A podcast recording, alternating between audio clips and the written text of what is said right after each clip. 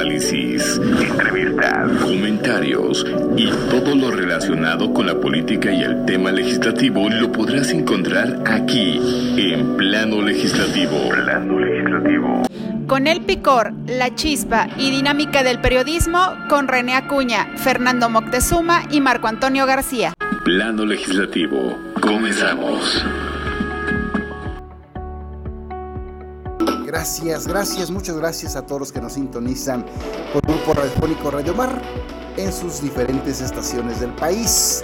Estado de México, bueno, Valle de México, Guerrero, Zacatecas, Tamaulipas, Quintana Roo también y Veracruz. También desde Veracruz, saludos a todos y bueno, y por el resto del país y del mundo a través de Ritmoson, www.ritmoson.com.mx es lunes 27 de marzo, estamos en el cerrojazo de este mes y los saludo como siempre el amigo de todas y de todos ustedes, René Acuña. Y le da la bienvenida, por supuesto, a Plano Legislativo sin mayor preámbulo, a Bruno Cortés, director de Maya Comunicación y delegado de la Federación Nacional de Fotoperiodistas de la República Mexicana en la Ciudad de México. Muy buenas tardes, Bruno. Muy buenas tardes, René Acuña, y al auditorio que nos hace la amabilidad de estarnos escuchando pues vamos a empezar este plano legislativo, hermano. Sí, es correcto. Y bueno, más adelante yo espero que siga Lara, lo explica todo, y Fernando Moctezuma que al estilo de los albañiles, de los chafiretes, hace San Lunes a veces. Pero bueno, también está con nosotros. No podía faltar el de la cola caliente, el amigo y el enemigo de todos, el abogado del diablo, Marco Antonio García, analista político. Buenas tardes. Don René Acuña, muy buenas tardes para ti, para nuestra queridísima audiencia que nos acompaña en lunes. Muchas gracias por no dejarnos de escuchar. Y aunque Bruno no me saluda, yo sí lo saludo a él. Bruno, buenas tardes. perdón, Marco, perdón, se me fue, se me fue. Eh, queridísimo abogado del diablo, muy buenas tardes. Bueno, y que conste, que conste que desde la semana pasada, ya muy puntualmente, Bruno, lunes y miércoles, estará debatiendo con nosotros en plano legislativo. Y recordemos que la semana pasada, bueno, se armó una muy buena polémica al inicio del programa. No se pierdan, está ahí en, nuestras plataformas digitales todas las repeticiones de los programas. Y ahí van a encontrar el debate que protagonizaron Bruno Cortés y el abogado del diablo el lunes pasado. Pero bueno, eh, antes de, entrar a los temas que acontecen en nuestro país, tanto ya saben que tocamos temas legislativos políticos y del acontecer nacional también.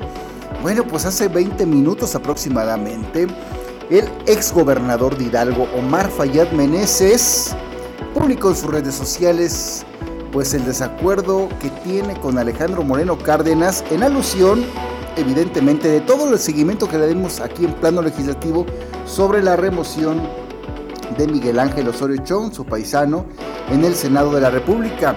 Acontecimiento que fue una catombe el pasado miércoles por la tarde-noche. Los medios nacionales y la prensa eh, en general, y qué decir del escenario político, estuvieron los ojos ahí en el Senado de la República porque, vaya, removieron al, eh, al senador hidalguense Miguel Ángel Osorchón como coordinador de la bancada periodista, aunque él, bueno, salió bien por la puerta grande diciendo que le renunció. Eh, y todo esto pues ha dado mucho, mucho de qué hablar en los últimos días. ¿Qué dice Bruno Cortés al respecto?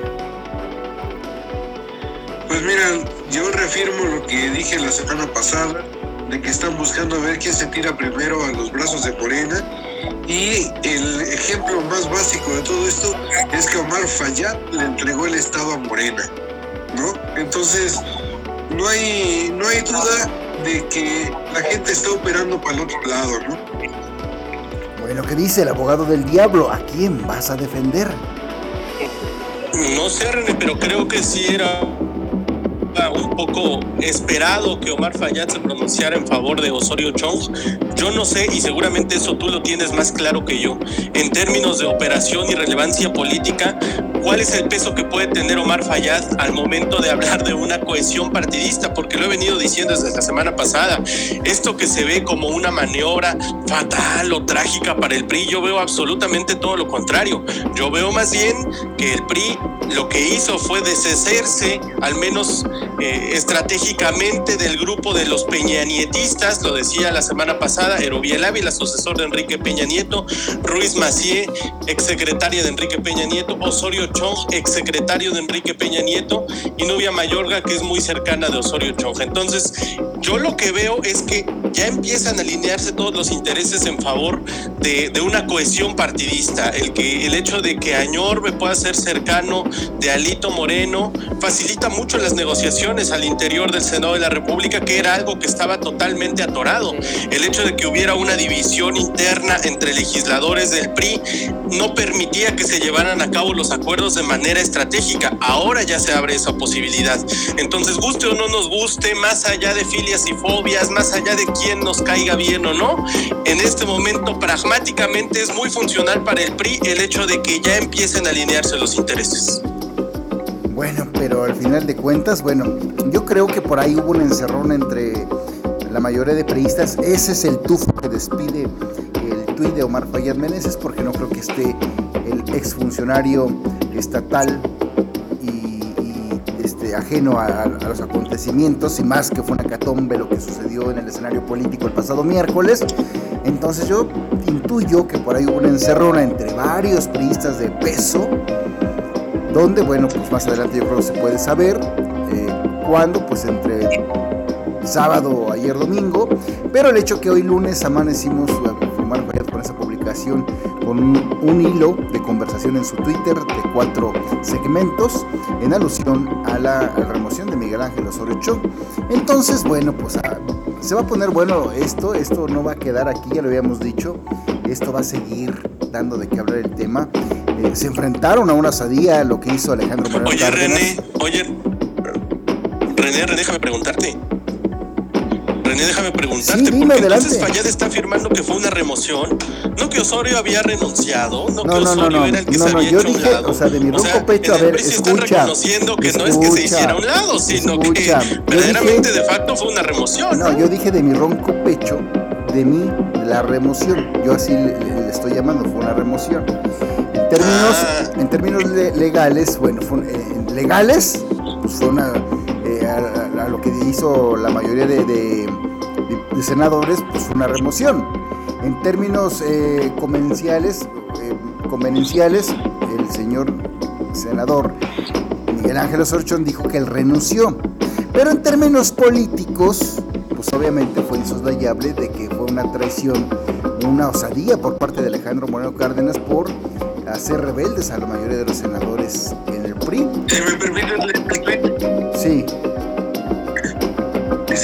Dice, el es de Mar y dice, esta semana vimos cómo súbitamente la dirigencia nacional movió sus hilos para sacar a Osorio Chón de la continuación del Senado PRI y le, y, le quiere quitar militancia.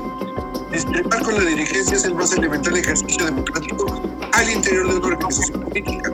Pero si eso se convierte en una excusa para arrebatarle su militancia a cualquiera voz que dice, ¿qué podemos esperar de los priistas? De un partido que hoy desgraciadamente es dirigido por quien lo ha convertido en su propio feudo, poniendo liderazgos basados en amenazas, favores políticos, nepotismo y prepotencia. Pero sí, efectivamente, este, asegura que es una, es una remoción.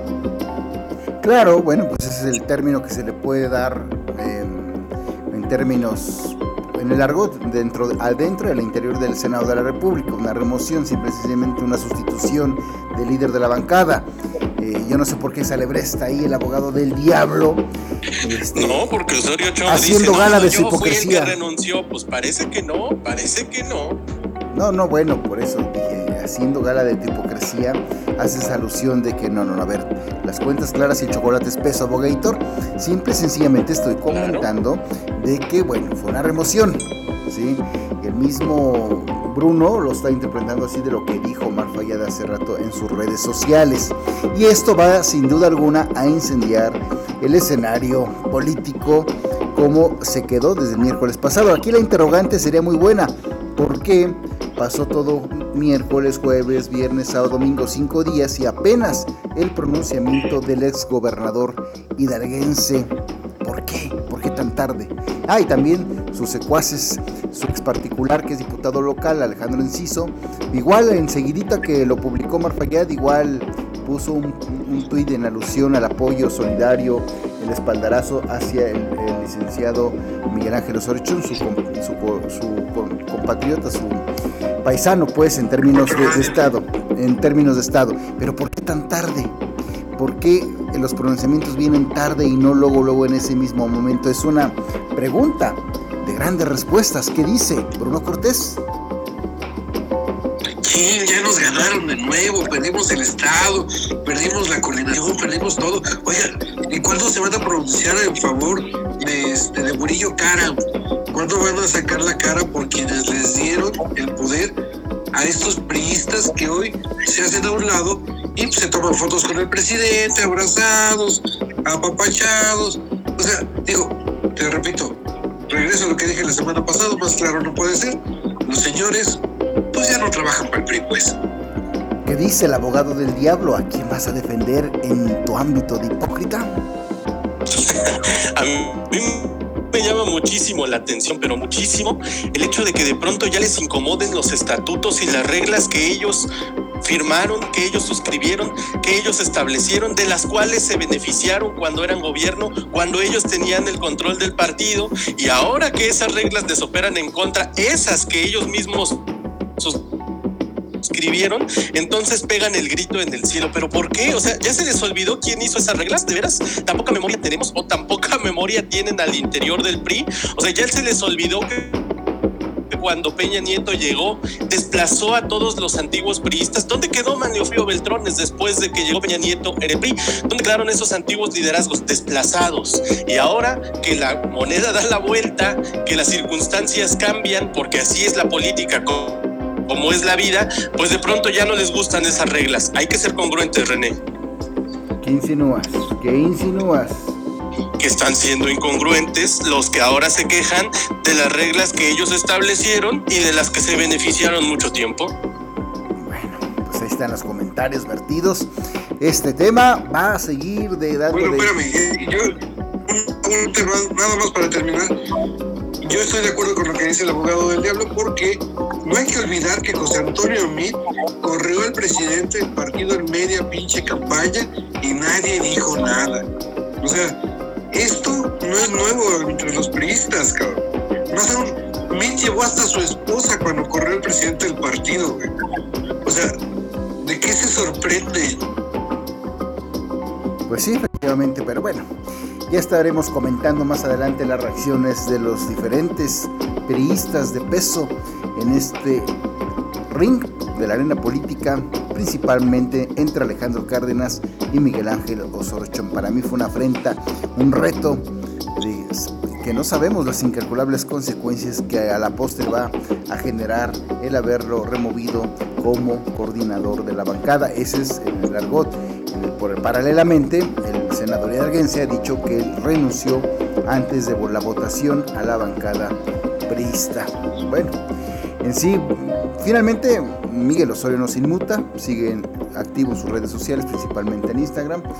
Y bueno, eh, con un buen ánimo, como si tuviera las cartas bajo la manga. Ahí veremos, veremos más adelante. Mientras tanto, bueno, vamos a cambiar de tema este, en el segundo bloque de plano legislativo, pues resulta que la Suprema Corte de Justicia de la Nación, otra noticia bomba que sucedió el fin de semana, porque suspendió la aplicación de la segunda, del segundo plan B electoral, este plan de López Obrador, el inquilino de Palacio Nacional, y bueno, pues el presidente reaccionó sí ante este escenario. Vamos a escuchar lo que dijo el presidente de la República eh, pues el chacaleo en, en su camioneta. Pueden porque es la misma mafia. Este, son iguales que Ciro, que Claudio X González, que este, los conservadores que no quieren que haya democracia, porque ellos son partidarios de la oligarquía. no de la democracia. Usted como representante de ¿Saben qué es, para que se ¿saben qué, ¿Saben qué es la, la oligarquía? Es el gobierno de los ricos y la democracia es el gobierno del pueblo. Entonces ellos no quieren el gobierno del pueblo. Entonces por eso no quieren la reforma electoral. Eso es lo que está sucediendo. Pero además los eh, distinguidos miembros del Poder Judicial y del INE ganan más que lo que gana el presidente de la República. Entonces, como la ley lo que busca es reducir los sueldos elevadísimos de los consejeros y de los jueces, magistrados, ministros de la Corte, pues no quieren, porque este, ellos tienen como Dios al dinero, su único Dios es el dinero. Ese es el fondo del asunto. Bueno, pues eso fue lo que dijo el presidente López Obrador al cuestionarle ese tema de que le echaron para abajo su plan B, ya que un, un juez de la Suprema Corte de Justicia de la Nación le dio trámite a la queja de controversia por parte del Instituto Nacional Electoral el pasado fin de semana. ¿Qué dice Bruno Cortés? López Obrador es un engañabobos y eh, hoy anuncia que va a tener no un plan B, sino un plan C. Y plan C consiste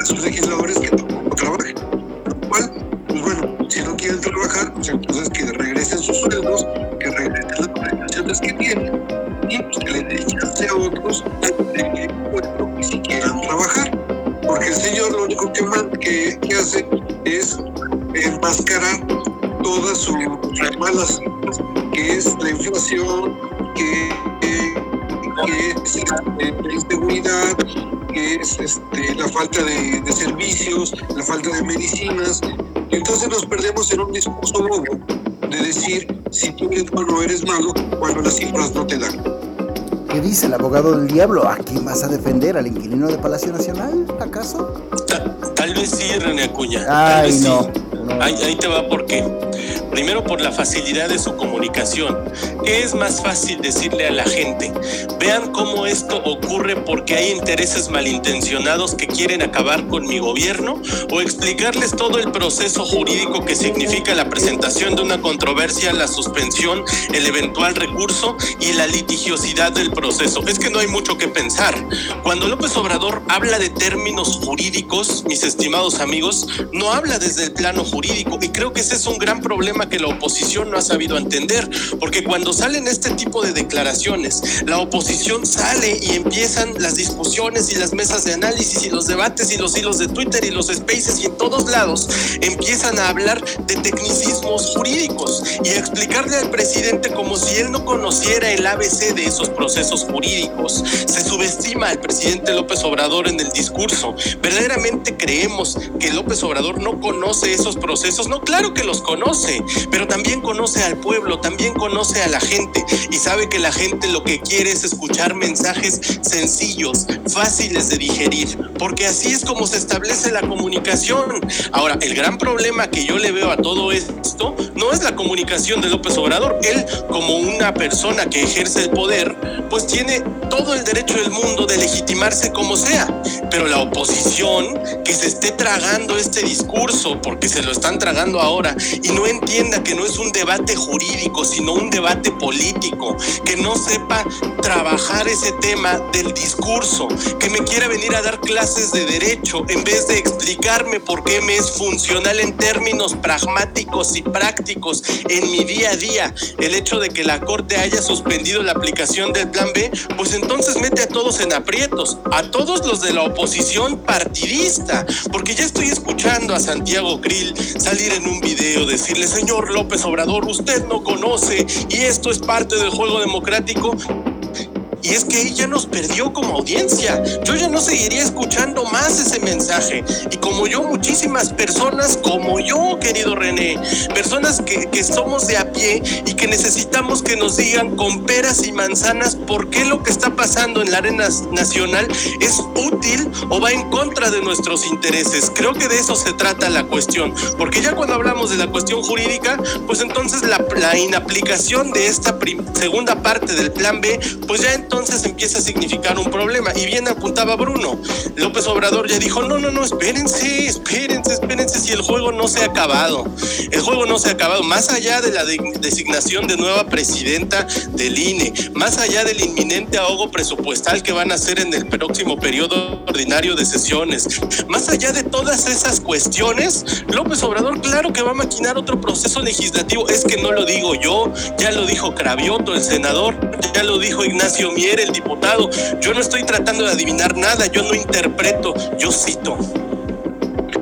Yo, yo apuntaría, mi querido abogado del diablo, y, y, atendiendo a tu petición de ser claros y concisos, yo, yo diría, señores de la 4T, si no saben gobernar o no pueden gobernar, renuncien, porque aquí tenemos inseguridad, tenemos inflación, no tenemos los sueldos correctos, no, no tenemos ningún satisfactor de parte de ustedes, no hay medicinas, no hay hospitales, no hay caminos, está en un pinche tren Maya que no sirve para nada y un aeropuerto que, que no tiene ni siquiera vuelos para estar en el top de este 20 de, este país. Entonces, que no pueden renunciar. Bueno, y por cierto, de veras a la gente este, les cedíamos una porque le íbamos a comentar muy puntualmente, haciendo un paréntesis a este escenario, cuando regresara Juan Cepeda, quien renunció el pasado 6 de marzo a la candidatura por Movimiento Ciudadano para contender por la gubernatura del Estado de, del Estado de México. Y bueno, pues habíamos dicho, se había comprometido aquí Fernando Moxuma a decir, resulta que el pasado martes 14 de este mes de marzo regresó Juan Cepeda a su escaño en el Senado de la República. O sea, no tardó más que producto de 5 o 6 días. Ya está muy tranquilamente en el Senado. Y lo digo porque hace rato eh, pues, encabezó eh, una de las comisiones unidas de anticorrupción, transparencia y participación ciudadana, además de la de justicia. Y bueno, que esta busca consensar lo que estamos hablando, Bruno Cortés y el abogado del diablo, la elección de nuevos aspirantes a los, comisionados del Instituto Nacional Electoral, el INAI, haciendo, perdón, a un paréntesis de lo del plan B. Y bueno, pues ¿qué pasó? Tras el veto del presidente López Obrador, pues, este, hace rato incluso la misma senadora Olga Sánchez Cordero abandonó la sesión. Qué barbaridad, si están las cosas ahorita en el Senado de la República. Eh, pero vamos a terminar rápidamente con lo del plan B para darle paso a este, plan, a este tema del Instituto Nacional del INAI, del acceso a la información. Eh, cerramos el tema con un comentario. ¿Cuál será el desenlace de este plan ahora C de López Obrador, abogado del diablo? Era esperado que inaplicaran provisionalmente incluso la segunda parte del plan B, porque ya lo habían hecho con la primera parte del plan B.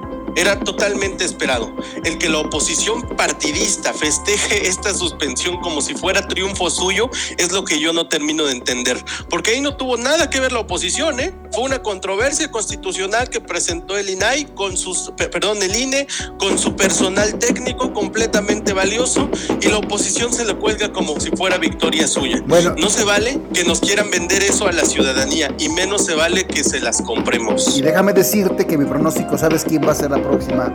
Eh, eh, eh, la que va en la ungida, que va a ocupar la silla de Lorenzo Córdoba, este, que ya está por, por dejarla Ahí están mis apuestas, todas mis apuestas. Grábenlo hoy lunes 27 de marzo. Bueno, va a ser Berta Alcalde, sin duda alguna, hermana de la funcionaria federal, muy amiga, muy cercana, cercanísima al inquilino de Palacio Nacional, que por cierto, en su intervención inicial, Berta Alcalde considera que el INE es uno de los órganos más caros del mundo.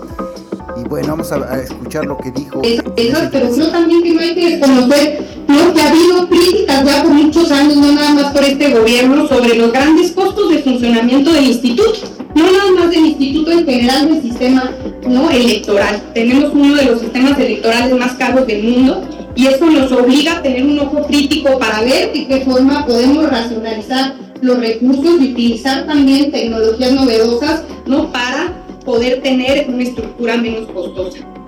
Eh, no desconozco, no tampoco que ha habido controversias importantes en torno a las leyes secundarias que se acaban de aprobar. No es mi intención ni mucho menos ahondar en estas controversias, no creo que todo lo contrario. A mí lo que me gustaría es servir de puente de diálogo para poder llevar a buen puerto esta reforma. Sé que todavía hay recursos pendientes por resolver, pero al final estas son leyes vigentes que tenemos que implementar, ¿no? Y tenemos lo antes posible que poner un plan en marcha, ¿no? Y bueno, pues concluyo diciendo que pues estoy lista para trabajar por un INE que fomente más la participación de la gente, ¿no? Un INE que fomente la participación de mujeres, ¿no? De jóvenes, de grupos vulnerables en general. Eh, también, ¿no? Por un INE que siempre intente trabajar, ¿no? Y hacer más con menos, Se advierte, se intuye muy adiestrada, sin duda alguna, la hermana de la titular de la Secretaría del Trabajo, Berta Alcalde, se ve muy adiestrada en ese tema tan, tan trillante de que el INE es caro y bla, bla, bla, bla, bla, bla. Bueno, ante este escenario que dice Bruno, Bruno Cortés. Sus afirmaciones son completamente absurdas. O sea, si vas a comparar el Instituto Nacional Electoral de México contra el de España, es obvio que el de México es mucho más caro porque somos más grandes que España, porque hay más electores que de España, porque somos de Europa. Se está cortando la comunicación. Nuestro territorio. Sí, Bruno. Bruno, se está cortando. Yo sí lo escucho bien, René. Ah, perfecto. tú. Bueno, ¿sí me escuchan? Adelante, Bruno. Sí. Este, nuestro país es mucho más grande que la mitad de Europa. ¿Cómo vas a comparar el sistema electoral de Portugal contra el si- sistema electoral de nosotros? O sea, la orografía, la- las montañas, los ríos, los mares, todo lo que tenemos en el territorio es mucho más grande que lo que están comparando. O sea, es un absurdo pensar que nosotros pudiéramos probar lo mismo en un país como Haití. O sea, es absurdo. Y en eso se cuelgan queriendo decir que nosotros gastamos mucho dinero. Y aunque cueste mucho dinero, yo prefiero tener un Rolls Royce que tener un Twingo. Yo prefiero tener un Rolex a tener un Casio. ¿Qué quieren ustedes? ¿Quieren tener un electoral de vanguardia o quieren que nos estén atendiendo en, este- en la, en la esquina porque no tienen oficina? O sea, eso, eso es lo que ellos no ven, que nosotros tenemos dignidad y que nosotros debemos de tener un servicio digno en toda la República, no solamente donde barre mi esposa. ¿Qué dice el abogado del diablo? ¿A quién vas a defender en tu ámbito de hipócrita? Mira, todo lo que dice Bruno es perfectamente cierto. Ay, Todo- todo- estoy completamente de acuerdo con todo lo que dice Bruno, Ternurita, pero yo no sé si eso es suficiente como para impedir que Morena pueda nombrar a la comisionada que ellos quieran, a la consejera, perdón, porque ahí te va. Que quede claro una cosa, Morena y sus aliados en este momento no tienen los números suficientes para elegir a la nueva consejera presidenta y a las nuevas consejeros que van a ocupar los espacios que quedan vacantes. Tiene que ser una designación por mayoría calificada y ahí totalmente entra en juego el PRI, el PAN, el PRD y Movimiento Ciudadano. Esta ahora sí es una lucha partidista. Todo el tiempo los partidos estuvieron asusando a la gente para decirnos hashtag el INE no se toca y salgamos a las calles y el INE es nuestro y no hay que permitirlo. Qué gran noticia para el pueblo de México es saber que ahora sí sus representantes van a ejercer el cargo de representantes, que ahora sí está en cancha de ellos, que ahora sí no necesitan que salgamos a respaldarlos porque conocen perfectamente las reglas del juego, ¿verdad? Porque saben perfectamente que si quieren pueden bloquear esta designación y eventualmente recurrir a un proceso de insaculación, que es el paso inmediato si no se logran los consensos. Y que en ese proceso de insaculación, pues entonces, como es un proceso aleatorio, todos tienen la misma posibilidad de 20% de ser electas como presidentas y ya se reduce el margen discrecional que tiene Morena. Y que después de eso, desde luego que pueden interponer recursos jurídicos. Todo eso lo sabe la oposición, ¿verdad? La oposición partidista, esa que todo el tiempo se la pasa aventándole la bolita a la ciudadanía. Hoy que quede clara a todas las personas que nos escuchan, la pelotita ya no está en cancha ciudadana, ¿eh? Hoy sí la pelota está en la cancha de los partidos políticos de oposición. Morena podrá hacer lo que quiera, el PT podrá hacer lo que quiera, pero solamente va a hacer lo que quiera si PAN, PRI, PRD y Movimiento Ciudadano lo permiten porque para permitirlo o no permitirlo, sobre todo para no permitirlo, no, no bastan los mecanismos formales, también hay que recurrir a los informales, René Acuña.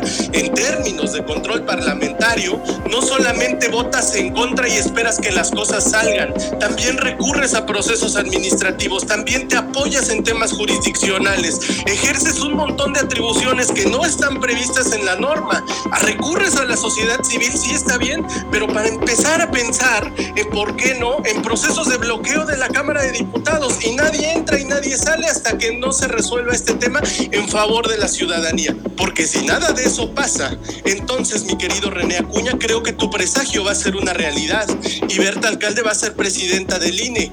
Y entonces, ahora sí, la oposición partidista no se va a poder quejar. Y ante este, contexto, está en su cancha. y ante este contexto, eh, bueno, fíjate que Nacho Mier, que es el suspirante abierto para contender por la gobernatura de Puebla, pero actualmente diputado federal y presidente de la Junta de la Coordinación Política en la Cámara Baja, que es la Cámara de Diputados, ya dijo que, de, que al menos la fracción morenista en, en San Lázaro eh, que prefiere mil veces que la elección de consejeros del INE sea mediante sorteo. ¿Por qué comentamos esto? Porque yo presagio que, bueno, pues esta eh, Berta Alcalde va a ser la próxima ungida. Y si es por sorteo, van a decir, bueno, ahí está, ¿eh? Papelito, papelito, pero ahí salió, no hubo trampa, no hubo nada.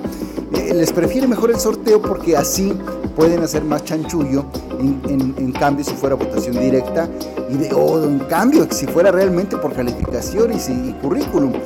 ¿Por qué surge eh, en este escenario esa carta tan, tan fuerte de la hermana de que es la titular de la Secretaría del Trabajo a nivel federal? Es una gran interrogante. Por eso, todos mis canicas apuntan a que será la próxima su hermana, la próxima ungida para encabezar el Instituto Nacional Electoral. Vamos a cerrar el tema rápidamente. ¿Qué dice Bruno Cortés? Eh, yo nomás quisiera regresarle la cortesía al abogado del diablo y decir, yo estoy de acuerdo en todo lo que dijo. Ay, ternuritas, lo van a hacer llorar, ternuritas. Un, pequeño sine qua non, un pequeño sine qua non, de que pues no vaya a volver a suceder lo que pasó con la Comisión Nacional de Derechos Humanos, que una mano negra metió dos votos, cabrón. Este, digo, no quiero decir que haya sido Ricardo Monreal Ávila, ni mucho menos, Digo, no quiero pegarle a tus intereses, René.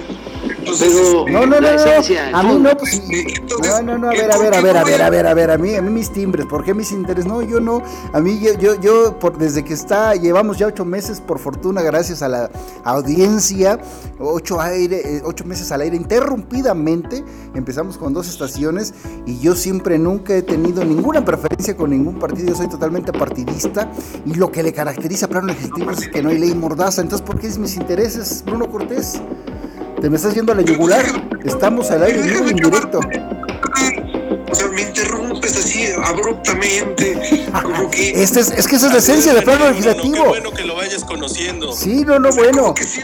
Esta es la esencia del plano legislativo. Bueno, audiencia, se me está yendo a la yugular Bruno Cortés diciendo que tengo intereses mezquinos eh, eh, en alusión a, Ricardo Monreal. No, no, qué barbaridad. No, no, yo ni lo conozco al señor. Yo lo he entrevistado y, es, es, más, aquí dicho, eh, y por favor te suplico, le eches, te eches un clavado, Bruno Cortés, échate un clavado a, las, hasta los programas que están, te invito ahí en nuestras diversas plataformas donde he criticado eh, abierta y, insoslayablemente a Ricardo Monreal. Entonces no digas que tengo intereses personales, por Dios. Ahí, ahí sí meto las manos por la imparcialidad y objetividad de René, ¿eh? No, no, no meto las manos, por favor. Ternurita, ternurita. Bueno, a ver, dale, dale, dale, dale. Yo, yo, yo digo que siempre y cuando no haya una mano negra de nuevo como en la Comisión Nacional de Derechos Humanos, donde todos vimos que, Ricardo Monreal metió dos pinches votos, cabrón, ¿no?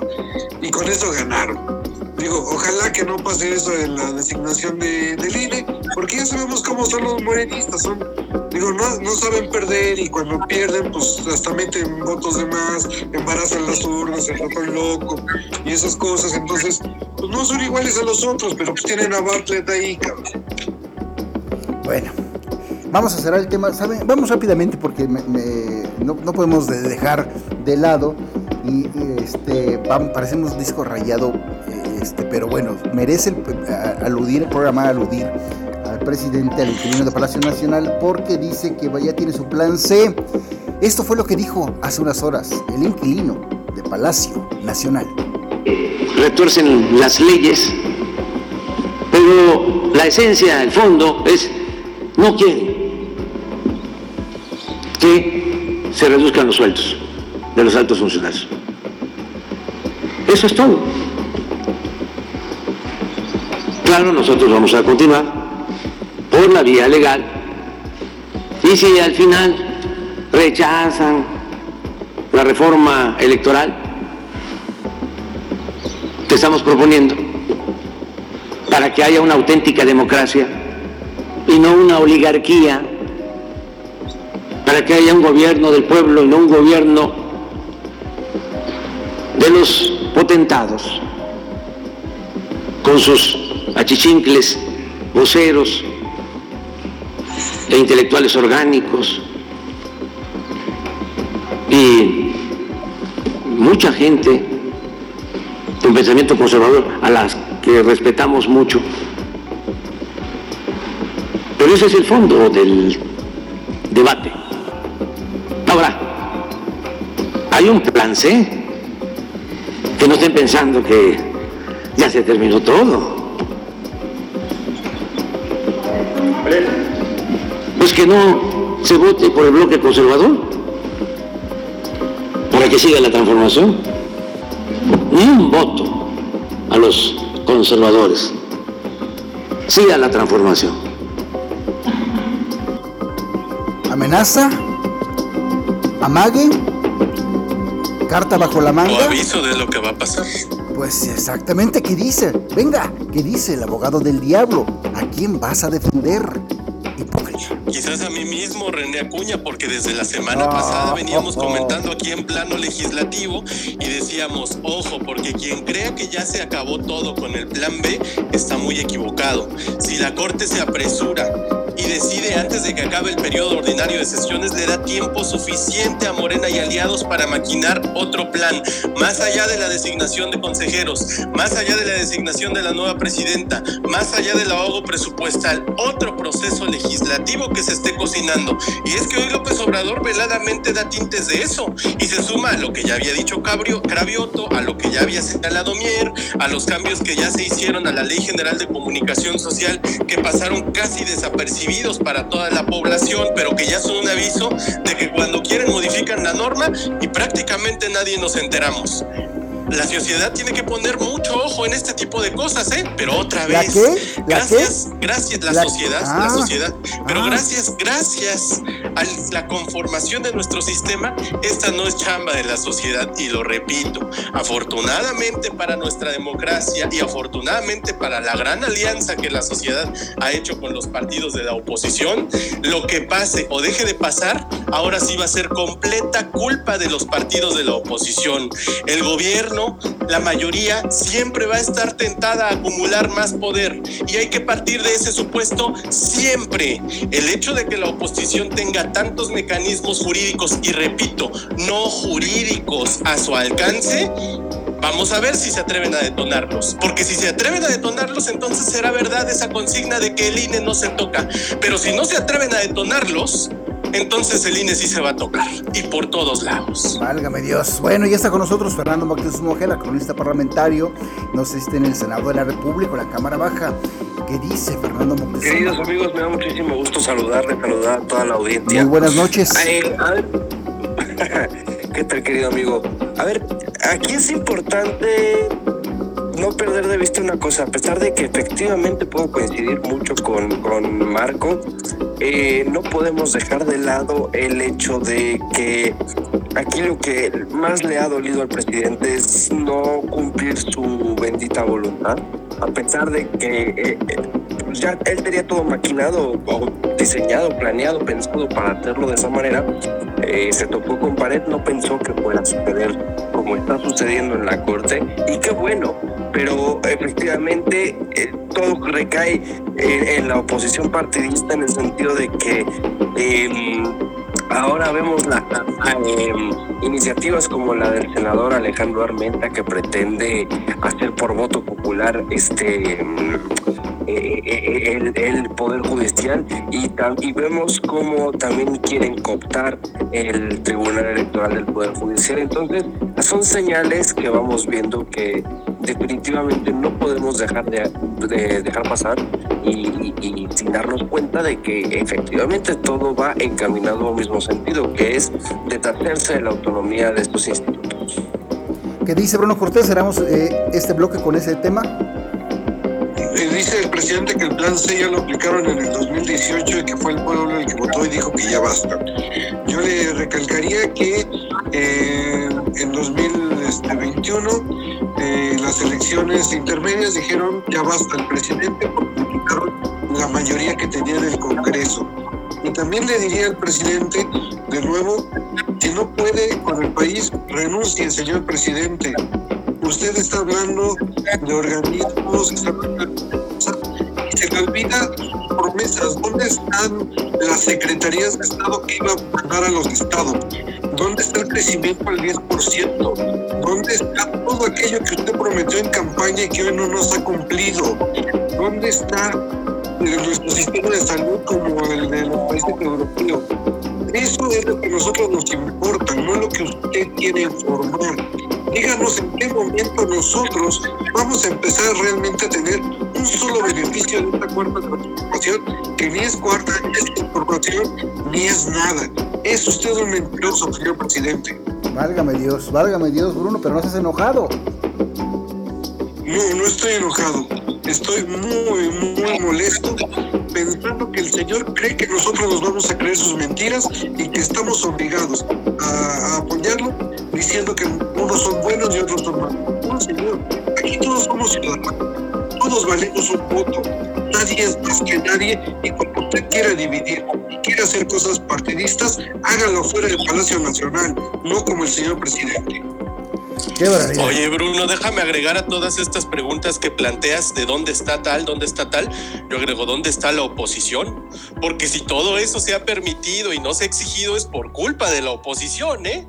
Ahora, bien que mal, todos los intereses del PRI están alineados en un solo sentido y el PRI va a tener un papel exageradamente protagónico en la rendición de cuentas y en que la mayoría no imponga su voluntad.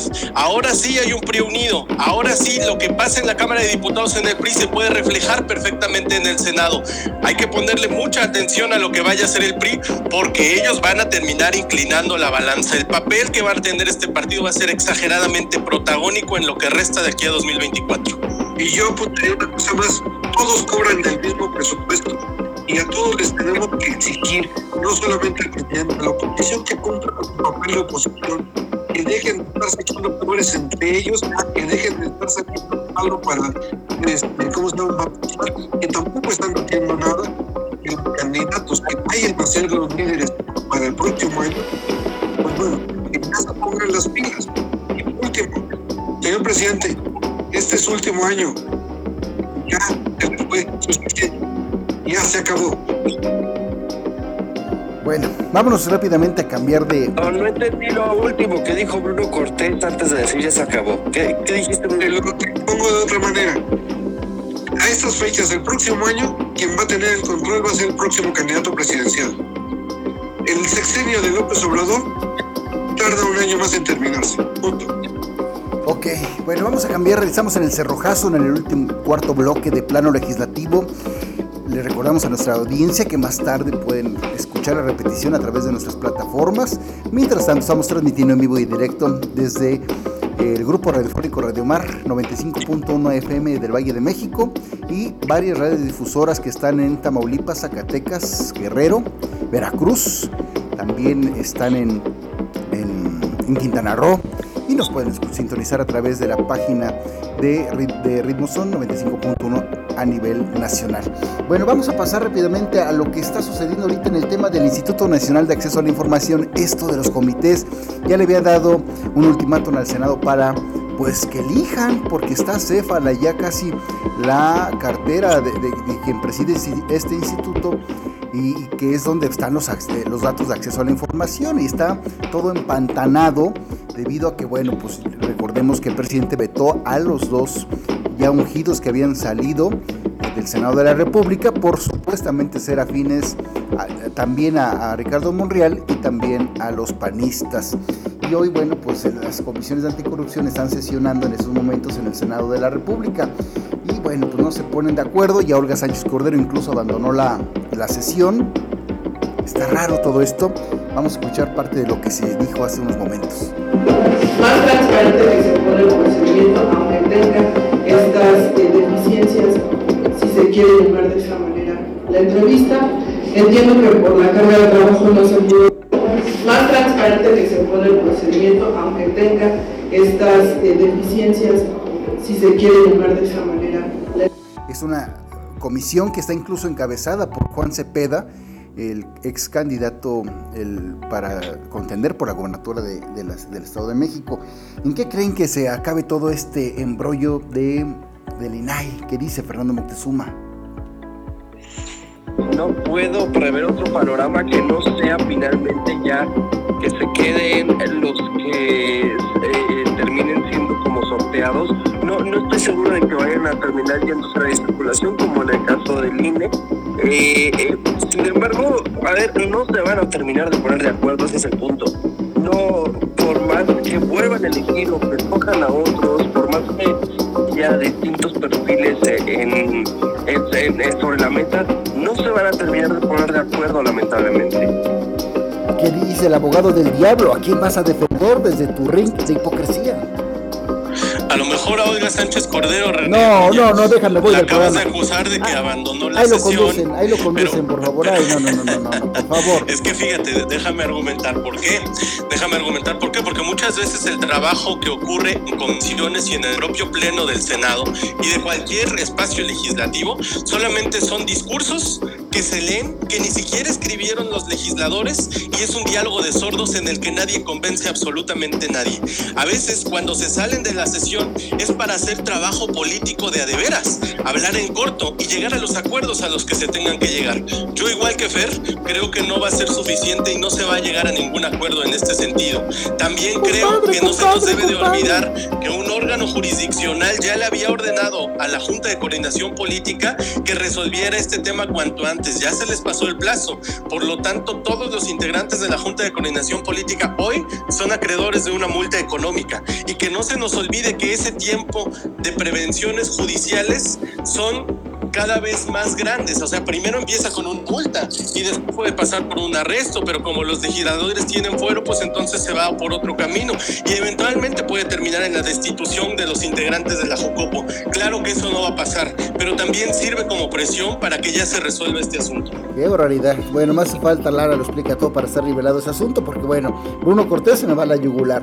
¿Y tú y, Fernando? bueno, yo, a ver, yo quisiera, yo quisiera este poner en contexto esto, el INAI es el Instituto Nacional de Transparencia, Acceso a la Información y Protección de Datos Personales.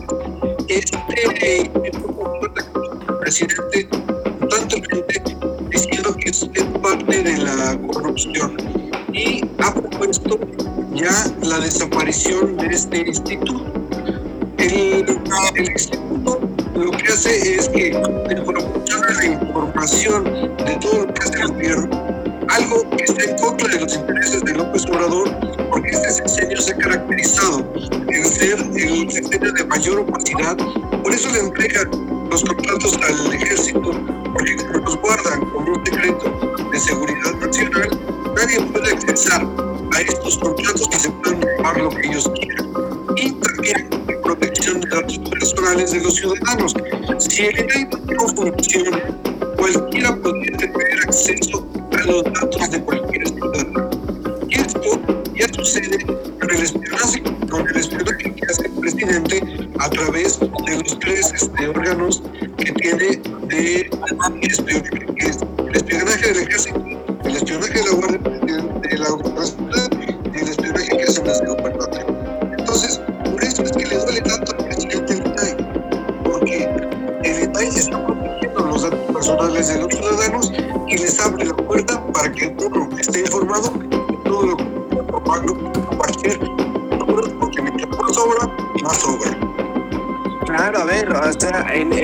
siempre hemos sabido que al presidente si algo les duele es que de que la gente sepa eh, pues aquellos otros datos que ha querido ocultar a lo largo de su administración.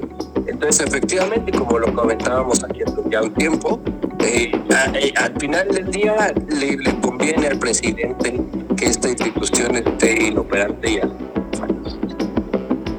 Bueno, pues vamos a En el cuarto bloque, en el cerrojazo de este programa de pleno legislativo y bueno, pues obviamente lo prometido es deuda. Quedamos, quedan varios temas pendientes el pasado viernes, principalmente ya en el cerrojazo recibimos varios mensajes a través de nuestras redes sociales sobre el tema de esto que levantó Polvadera que es lo de la pensión alimenticia en México. ¿Por qué? Porque los senadores apalaron una reforma a la Constitución y ya la enviaron al Ejecutivo. Falta, falta que se publique en el diario oficial de la Federación en alusión a varios candados para, en trámites para padres deudores o madres deudoras también que deban pensión alimenticia.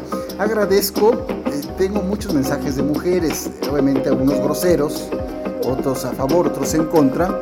Eh, bueno, de varios estados nos escribió Blanca Patricia Torres, Ariana Chávez López, Lidia Callejas, Magali Ernestina Saldívar, Elena Martínez Gómez, Rosaura Sánchez Benítez, Gabriela Isaura García, Magdalena Medel, Verónica Martínez Sánchez, Ernestina Medésigo, Liliana Castillo, Belén González y entre otras damas. Están a favor y en contra, unas incluso pues con groserías que no podemos pasar al aire. Y también obviamente todo esto porque había varios eh, señores que el viernes nos preguntaron, algunos taxistas que conducían en la Ciudad de México, otros en el Estado de México, como Luis Bazán, Noé Vaca, Ernesto Vadillo, eh, eh, también está José Pérez, Edgar Rendón, Gómez Brián, Edwin Montaño, eh, Eddie Lozada, Marco Silva y bueno, José López también, eh, otros, está en la lista pareja. Obviamente, unos a favor, otros en contra, insisto, unos hasta con mensajes grotescos hacia nosotros los panelistas, pero bueno, simplemente nosotros, nuestro trabajo es polemizar en este sentido. Y bueno, ¿por qué? Porque yo dije, bueno, eh, Fernando Moctezuma estaba regio y sigue en su postura, en sus redes sociales subió, ahí está lo que dijo en pleno legislativo el pasado viernes, él apoya a los papás que deben, bueno, se les fue a la yugular. No, no, no, no, no, no, no, no, no, no, no. No, no, no, no. Estoy exigiendo que paguen lo que deben. Yo no apoyo a los papás que deben. No tiene hijos, por eso los apoya. ¿Eh? Ah, hijo, ¿cómo, cómo que dijiste? Como Fernando Montezuma no tiene hijos, no sabe lo que es el dolor de ser padre. No, no, pero Fernando dice, o sea, que, que, que está ay, bien. Ay, ay, ay, ay, cálmate, o sea, es que Fer, él, él, dice que los papás que deben, que, que, sí, que se les, vamos, está, que se les cumple estrictamente estas, estas restricciones que viene en la nueva ley emanada del Senado y que solo falta que la ejecute el, el, el gobierno federal. Entonces se armó tremenda polémica el pasado viernes. Y... ¿Me, me, permites hacer un apunte en eso? A ver, dale. Mira, eh, todo lo que digan, todo lo que digan está muy bien. El grave problema de todo esto es que este registro se lo están encargando a el DIF y el DIF ya se declaró incompetente para hacer el registro. Todo lo que se discuta después no sirve de nada porque este registro no funciona. Y si no funciona, todo lo que discutamos después es inútil. Y bueno, otra de las cosas importantes que habría que decir es que la obligación de proporcionar manutención infantil es recíproca. Ambos padres tienen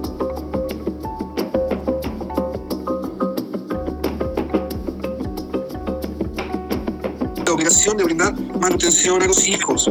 No se tiene, la ley es pareja. La ley no puede ser ni para hombres ni para mujeres. La ley es pareja. Si el hombre se queda con los hijos, queda la manutención. Y si no da la manutención, se le puede quitar el INE, se le puede quitar el pasaporte o la licencia de conducir. Igual pasa para los hombres. La ley es pareja. Pero esta ley no va a funcionar porque quien debería de aplicarla, que es el DIF, no tiene los recursos para hacerlo. ¿Qué dice el abogado del diablo? Sí me gustaría mucho conocer eh, este deslinde que hace el sistema DIF, porque más allá del deslinde que diga o que haga, que diga misa, ¿eh? Cuando entramos en términos de litigiosidad, claro que se le puede exigir responsabilidad a un órgano que tiene encomendada una atribución, ya sea en materia legal o reglamentaria o lo que sea. Claro que se deslinden, que digan misa, que digan absolutamente lo que quieran, pero yo sí le quiero transmitir a todas esas personas que nos escuchan, que nos hacen el favor de escribirnos y que créanme que nos retroalimentan mucho con sus comentarios, aún los negativos, a todas esas personas que nos escuchan, lo que les quiero decir Bueno, es, menos a los si groseros. están en Menos a las señoras estos, groseras y a los no, señores incluso groseros. a esos, No, no, no, claro no, que sí, incluso a esos, porque Bueno, nos hacen el favor de escucharnos Bueno, y tenemos que ser agradecidos con ellos también. Entonces, lo, lo que yo les quiero decir es, si, esos- si ustedes están en un proceso litigioso en el que pueden exigir la responsabilidad del padre o madre deudora de pensión alimenticia y el sistema DIF les dice, nosotros no porque no tenemos presupuesto, que eso no les importe, claro que se puede recurrir y eventualmente también ordenarán al Congreso que les designe partidas presupuestales, al Congreso Federal y al Congreso de los Estados, porque también tienen responsabilidad ahí, porque es una norma general de aplicación en todo el país. Entonces, no nos vayamos con la finta, que se deslinden como quieran, pero jurídicamente claro que se les puede obligar. No, no, no, a ver, espérame, abogado. Yo lo que estoy diciendo es que el DIF se, se deslindó de ser quien opera el Registro Nacional de Obligaciones Alimentarias. Las cuestiones de Bruno, pensiones... pero si la norma, si la norma establece que ellos deben de hacerlo, por mucho que no tengan presupuesto, por mucho que digan lo que digan, lo siento muchísimo, pero jurídicamente claro que se le puede obligar y que los congresos estatales se hagan bolas en cómo distribuyen el presupuesto, pero claro que se les puede obligar, e incluso crear jurisprudencia en ese sentido. Pero el problema aquí es que eso no va a operar como ellos dicen que va a operar, porque eso no va a ser fácil de implementar. Y eso va a Pero tardar tampoco tan imposible. Tampoco Bueno, tan imposible porque con los nuevos criterios jurisprudenciales de la Corte, tres meses puede ser demasiado, ¿eh? Es que Por eso, vamos a verlo ya en territorio, güey. Porque esta parte de la pensión alimenticia no es nueva.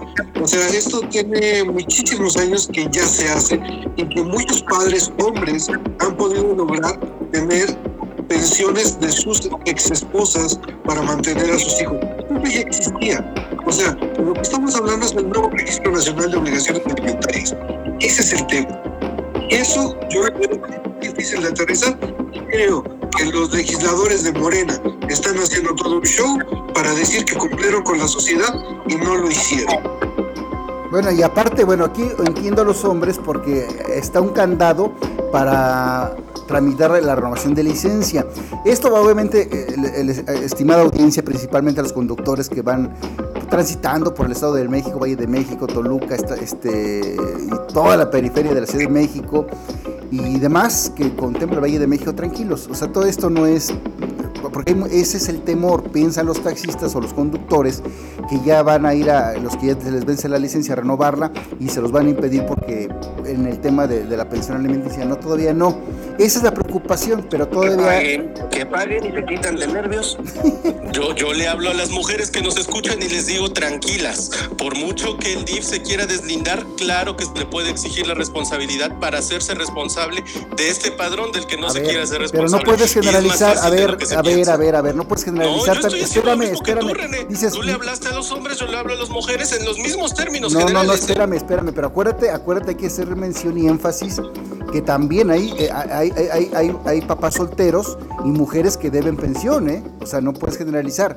O sea, hay- hay- esto es bi. Tú lo hiciste, querido amigo, entonces tú también háblale a Yo los dije dos. de los Tienes conductores. razón, yo le hablo a hombres y mujeres. Tú Pero, también. pero también hay, hay mujeres que, que- que manejan Uber, también hay mujeres que son taxistas. O sea, la ley es pareja, hermano, o sea, es para todos lados. Esto es lo que estoy diciendo. Y lo que le pido a René que también haga. ok, esta es la esencia del plano Sí, legislativo. claro, y además, a- añadido a ello, querido amigo, eh, en añadidura yo mencionaría que es muy importante, eh, número uno, destacar. Por, por un lado, eh, me parece que Bruno fue el que dijo que, eh, que, que, Morena se iba a levantar el cuello. Morena se levanta el cuello incluso con la cuestión de vacaciones dignas, ¿no? Todo esto fue aprobado por unanimidad, es cosa de todos los partidos, no le deben el ningún partido, pero si hubiera que saber de dónde salió esta iniciativa, salió de las bancadas panistas. Que, que Morena se quiera levantar el cuello cuando ha quitado las estancias de tiempo completo, las estancias infantiles, las escuelas de tiempo completo, el apoyo a madres solteras, el, el albergue para madres, eh, para mujeres maltratadas, pues ahí ya sería otro tema. Sí, exactamente, exactamente, espérame, exactamente a lo que dice, espérame, Bruno, Bruno, porque tú me, te me fuiste a la yugular hace rato. Bruno, hace rato te fuiste a la yugular y exactamente lo que dice Fer, esto fue eh, emanado por las filias panistas. Sin embargo, todo el mundo saca raja política y entre ellos el Pinochín de Ricardo Morel, que hasta grabó un video muy este acuerdo, que dando precisión con lujo de detalles de esta iniciativa que votaron en el Senado de la República. Y no nomás él, varios morenistas se quieren colgar este milagrito. Pero bueno, pues hay... Sí. Mira, yo reto a las, a y diputadas de Morena ir aquí esa ley y ahora tienen cara para decirle a la gente que la volvieron inoperante. Bueno, pues ese es No es tan inoperante como crees, Bruno. No es tan inoperante como crees. Deja que esto llegue a la Suprema Corte de Justicia o a los tribunales estatales y vas a ver cómo obligan a los sistemas a cumplir su obligación normativa. Ya hay muchos colectivos de mujeres que han protestado por esta ley. Las, los colectivos de madres no están a gusto con esta ley porque saben que es inoperante. O sea, no lo digo yo.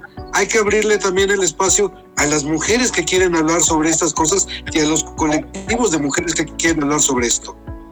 Bueno, pues Indudablemente, es... y orientarlos para que sepan que no es tan imposible implementarse. Bueno, incluso me imagino que tú vas a, asesor, a ofrecer asesorías gratuitas, abogado del diablo. Si nuestra audiencia a través de nuestros canales me lo pide, desde luego que sí, querido René. Perfecto, bueno, pues ahí está. Este, ahí pasamos todos los, los, los saludos, eh, los anuncios de las personas, los comentarios, mensajes, obviamente unos omitidos por cuestiones pues, por respeto a nuestra audiencia que también tiene niños y niñas, jóvenes y adolescentes, y no podemos pasarlos sin properios. Pero bueno, como dice ahí el abogado del diablo, desde su escenario de hipocresía, pues que también todos tienen cabida. Bueno, ya veremos, veremos qué más, más adelante, qué, surge, obviamente, ante este escenario. Es un tema muy polémico, pero bueno. Pero sí, yo resumo rápidamente que los papás o mamás que deban, que paguen que paguen porque las criaturas son las menos culpables de los traumas que tengan los adultos, porque hay a veces que se los llevan entre las patas a los pobres niños y, han, y no los aún hay gente que paga, sea hombre o mujer, que paga su pensión y de la otra parte no deja ver a las criaturas. Es un tema que hasta incluso ha llegado ahí a, a este colectivos al Senado de la República pidiendo ese tipo de apoyos porque dicen, bueno, ¿por qué me niegan este, ver a mis hijos si yo estoy cumpliendo con la pensión? Nada más porque la mamá miente o el papá miente. Es un tema muy largo, muy amplio, pero finalmente, como decía Fernando Moctezuma, si te evitas problemas, paga tu pensión y no tienes el más mínimo este, situación legal si en caso de que se publique esta nueva ley simple y sencillamente no, no vas y, y, y, permíteme, permíteme abonar, René, aunque no se publicara, porque ya está en cancha del Ejecutivo, ya es cosa de que se promulgue y en, en, se, se publique en el diario oficial de la Federación. Pero aunque no se promulgara, aunque no existiera esta ley, es un maldito deber moral pagar la pensión, son tus hijos. A ver, no, no, no les estás haciendo ningún favor. No, no, no, pero a veces vuelve a lo mismo, sale el trauma, sale el trauma eh, yo lo sé, y, y, y, y, he visto mil casos de verdad de cercanos y lejanos donde el papá o mamá paga su pensión y la otra parte no deja ver a los niños y se tienen que ir a juicio y los juicios lo sabe el abogado del día, lo más que es hipócrita, no dice, son en algunos estados eternos y, más si, si, sueltan una lana a los jueces, pues menos impide la convivencia. O sea, es un tema muy amplio, muy amplio, muy amplio. Pero bueno, son pedazos. Pero ese es otro tema, René, ese es otro tema. Ay. El día que hablemos de eso, claro que haré énfasis. Es adherido a lo mismo, es adherido a lo mismo, pero tu hipocresía no te deja ver más allá.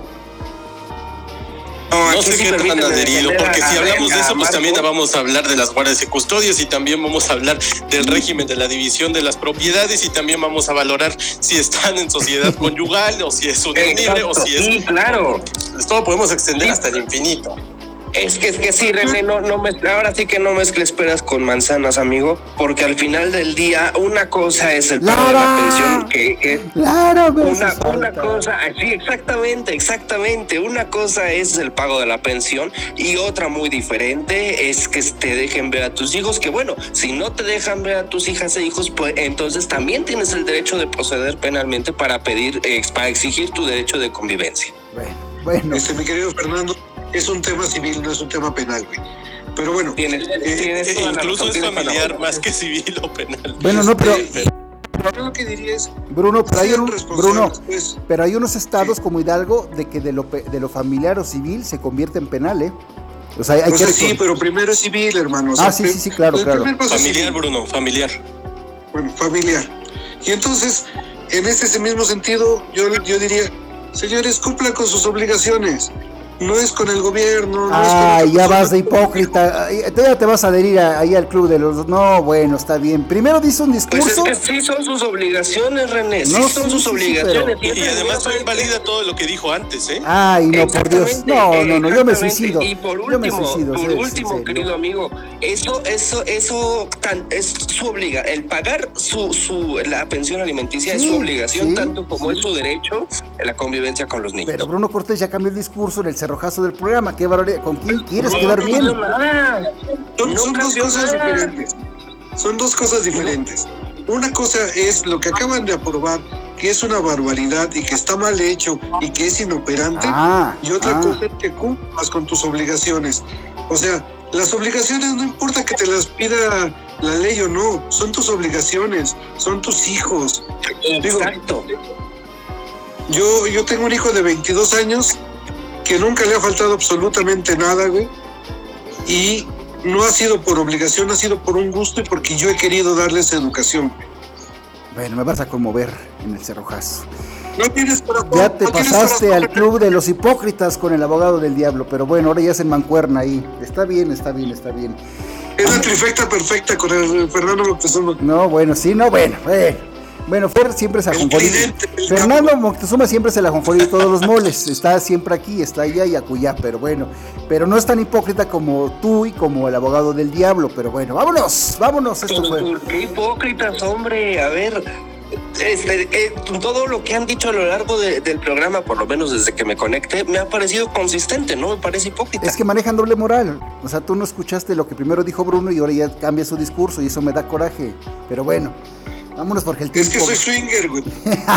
el tiempo vale oro. Esta es la esencia de plano legislativo. Esta es la polémica de temas legislativos políticos y también del acontecer nacional. Vámonos.